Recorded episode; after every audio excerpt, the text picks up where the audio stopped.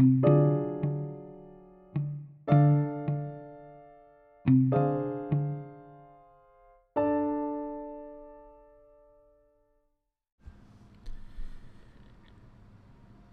razón delirante.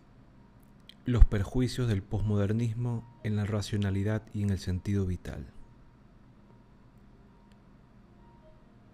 Introducción.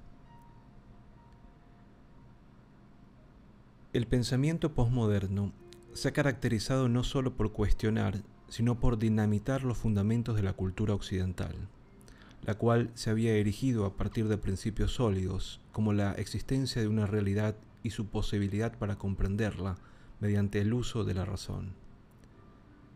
Ideales universales como la verdad, la bondad y la belleza hoy se encuentran fracturados, desprestigiados o bajo sospecha, cuando no colisionados y olvidados por completo. La consecuencia psicológica que esto implica y que ha sido vastamente revisada, curiosamente más desde un terreno humanístico filosófico que desde uno psicológico, parece ser la aparición de una forma de patología cultural caracterizada por la introducción de ciertas ideas irracionales sostenidas por una sobrevaloración de la propia opinión y sentimiento, que al ser enfrentadas con lo real generan una profunda desorientación existencial, falta de motivación y un victimismo exacerbado, que muchas veces raya la paranoia.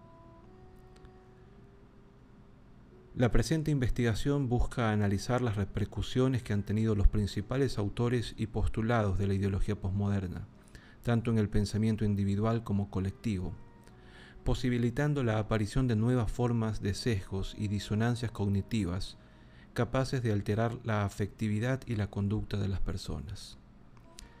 Se parte del supuesto de que es la sociedad la que provee al sujeto gran parte de los conceptos y códigos necesarios para que éste pueda formarse una noción clara de la realidad en la que vive y de sí mismo. Por lo que si dichas ideas se han constituido a partir de razonamientos aberrantes y destructivos, indudablemente esto va a verse reflejado en formas insanas de pensamiento y comportamiento. Además, las ideas culturales tienen la particularidad de ser transmitidas vertical como horizontalmente, de una manera tan rápida semejante a la forma agresiva en que se comportan ciertos virus. Resulta pertinente en este sentido la advertencia que hace Heine cuando dice que los conceptos filosóficos alimentados en el silencio del estudio de un académico pueden bien destruir toda una civilización a lo que podría añadirse, pueden generar desorientación y una profunda desdicha personal.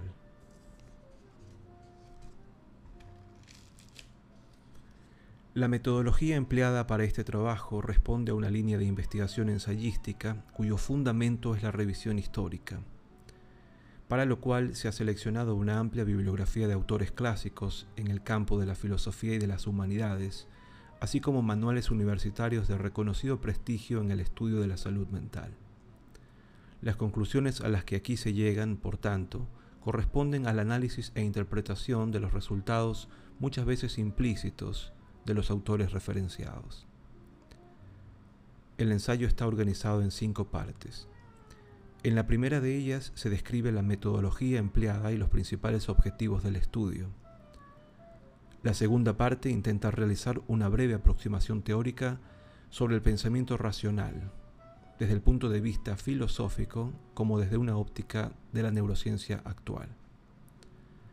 En la tercera y cuarta sección se aborda el impacto que tiene lo cultural en la salud mental de las personas, profundizando de manera más específica en algunos de los postulados del posmodernismo y analizando su relación con ciertas ideas desadaptativas.